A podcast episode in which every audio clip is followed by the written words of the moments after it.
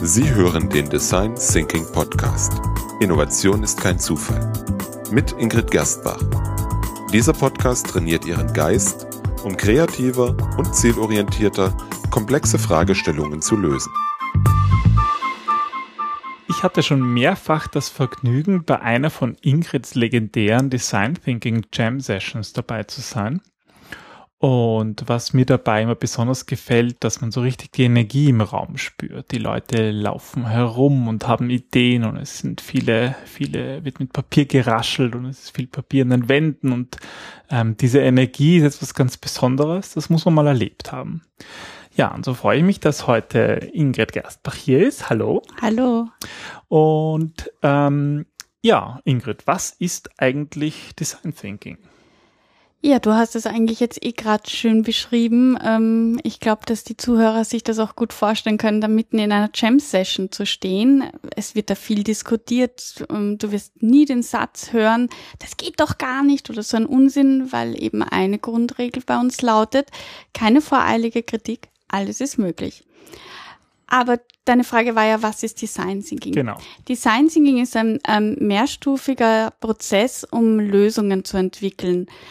Und damit das überhaupt erst möglich ist, eine Lösung zu entwickeln, müssen wir zuerst ein Problem in seine kleinste Einheit zerlegen und ähm, das momentane Umfeld, also wo befindet sich dieses Problem, in welchem Umfeld, das werden wir beobachten und ähm, was am schwierigsten ist, die eigene Ansicht und Vorurteile müssen als allererstes mal verworfen werden.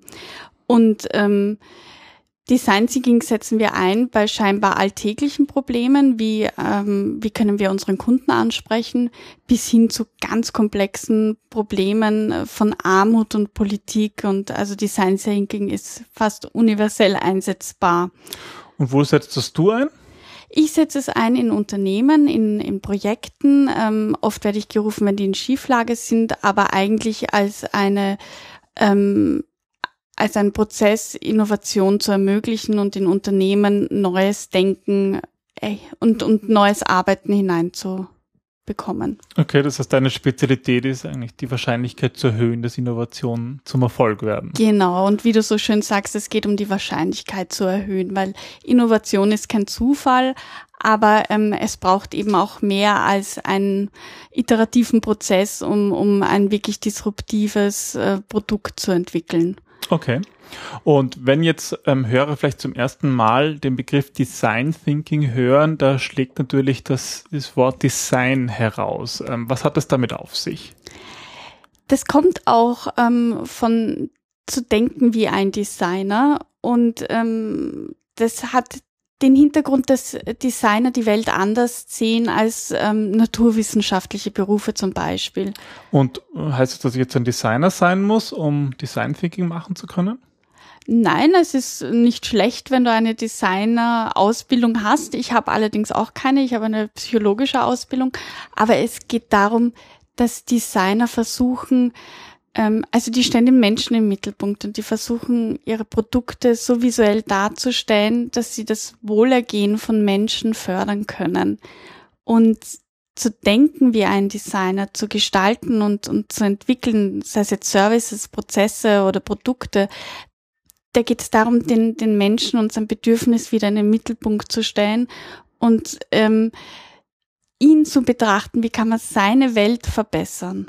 Okay, das ist ein sehr schönes Bild. Das heißt, Design Thinking geht eigentlich darum, das Denken auch ein bisschen neu zu gestalten. Genau, es geht eigentlich darum, diese, diese ausgetrampelten Pfade zu verlassen und neu, kreativ, quer zu denken und das alles im Fokus eines radikalen Kundennutzens. So, und wie funktioniert das jetzt? Wie können sich unsere Hörer das vorstellen? Wie macht man Design Thinking? Also um Design Thinking wirklich anzuwenden, braucht es einerseits diese Ergebnisoffenheit, haben wir ja vorher schon gesagt. Wir werden unsere ganzen Vorurteile und Ansichten über die Welt, die wir haben, mal verwerfen. Dann brauchen wir einen großen Drang, dass wir überhaupt unseren Mitmenschen helfen wollen. Und wir brauchen viele Menschen. Weil Design Thinking lebt von der Intelligenz der vielen und nicht von äh, der Intelligenz des einzelnen Genies. Das ist ganz wichtig. Wir brauchen die Perspektiven der Menschen. Wir brauchen deren verschiedenen Erfahrungen, um daraus möglichst viele Ideen überhaupt generieren zu können. Okay.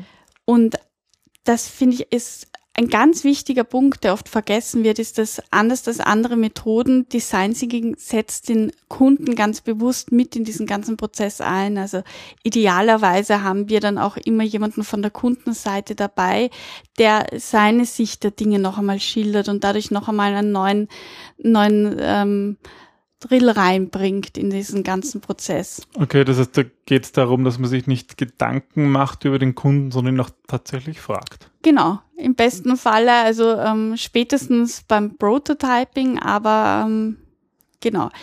Ähm, Du hast gerade Prototyping gesagt, das ist ja eine der Phasen. Vielleicht könntest du kurz mal erklären, was denn die einzelnen Phasen im Design Thinking sind. Ich glaube, wir wollten dann eh noch in einer späteren, in einer späteren Episode genau drauf eingehen, aber ganz kurz ist, ähm, also du wirst je nach äh, Stil, sage ich mal, also es ist, ähm, Design Thinking hat mehrere Stilrichtungen ähm, und dementsprechend verschiedene Prozesse und, und ähm, Schritte wirst du finden, Phasen wirst du finden. Es gibt sechs Phasen, es gibt sieben Phasen. Ich arbeite mit vier Phasen. Und die Phase eins ist bei mir das Eintauchen. Also da geht es darum, in die Welt des Nutzers, des Kundens sich einzufühlen, ihn zu beobachten, ihn zu verstehen. Am Anfang auch einmal ein ganz normal Desk Research, also einfach mal zu schauen, wer ist mein Kunde, was für ein Umfeld bewegt er sich. Also, dass ich mich einfach gut in den einfühlen kann. Okay. Phase zwei ist dann ähm, Standpunkt definieren. Also da geht es darum, ähm, ich bin mit einer großen Fragestellung hineingekommen und versuche jetzt, ähm, habe das Problem in mehrere Einzelheiten zerlegt und möchte jetzt einen bestimmten Aspekt davon lösen und diesen Aspekt festzulegen, geht's in dieser Phase. Und was mache ich dann mit diesem Standpunkt?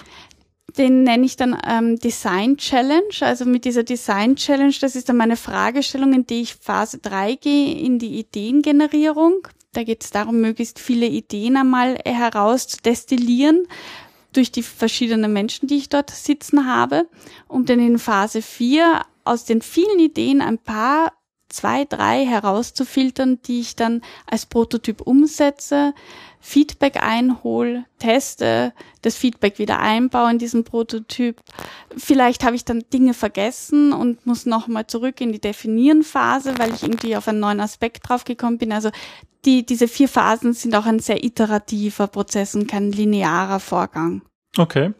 Und was gibt es sonst noch, was man kennen sollte, um Design Thinking zu machen? Also das eine sind diese vier Phasen. Das war das Einfühlen, das Definieren, das Ideen generieren und das Prototyping. Mhm. Was gibt es dann sonst noch? Dann haben wir noch das interdisziplinäre Team. Das hatten wir auch kurz. Also das ähm, die vielen verschiedenen Menschen. Die Perspektivenvielfalt, genau. Ein dritter wichtiger Punkt ist der Raum. Ähm, das kennst du vielleicht, wenn du in einer Bibliothek bist, dann wirst du kaum den Drang verspüren, laut loszuschreien, außer du bist irgendwie ein bisschen suizidgefährdet durch böse Blicke oder ich weiß nicht. Aber Räume prägen auch uns Menschen und so ist es auch im Design Thinking. Das heißt, ich arbeite, wie du gesagt hast, mit vielen Post-its, die dann ähm, oft herumwandern von Wand zu Wand mit ähm, meistens haben wir vier, fünf Flipcharts in einem Raum und ähm, Whiteboards und Pinwände und also es ist, muss auch sehr groß sein, damit man sich schön bewegen kann und damit man diese ganzen Ideen, die wir im Laufe der Zeit entwickelt haben, auch sichtbar für alle machen, weil wir uns immer wieder darauf referenzieren der Raum ähm, sollte vor allem Stehtische haben, weil du kennst es vielleicht aus Meetings.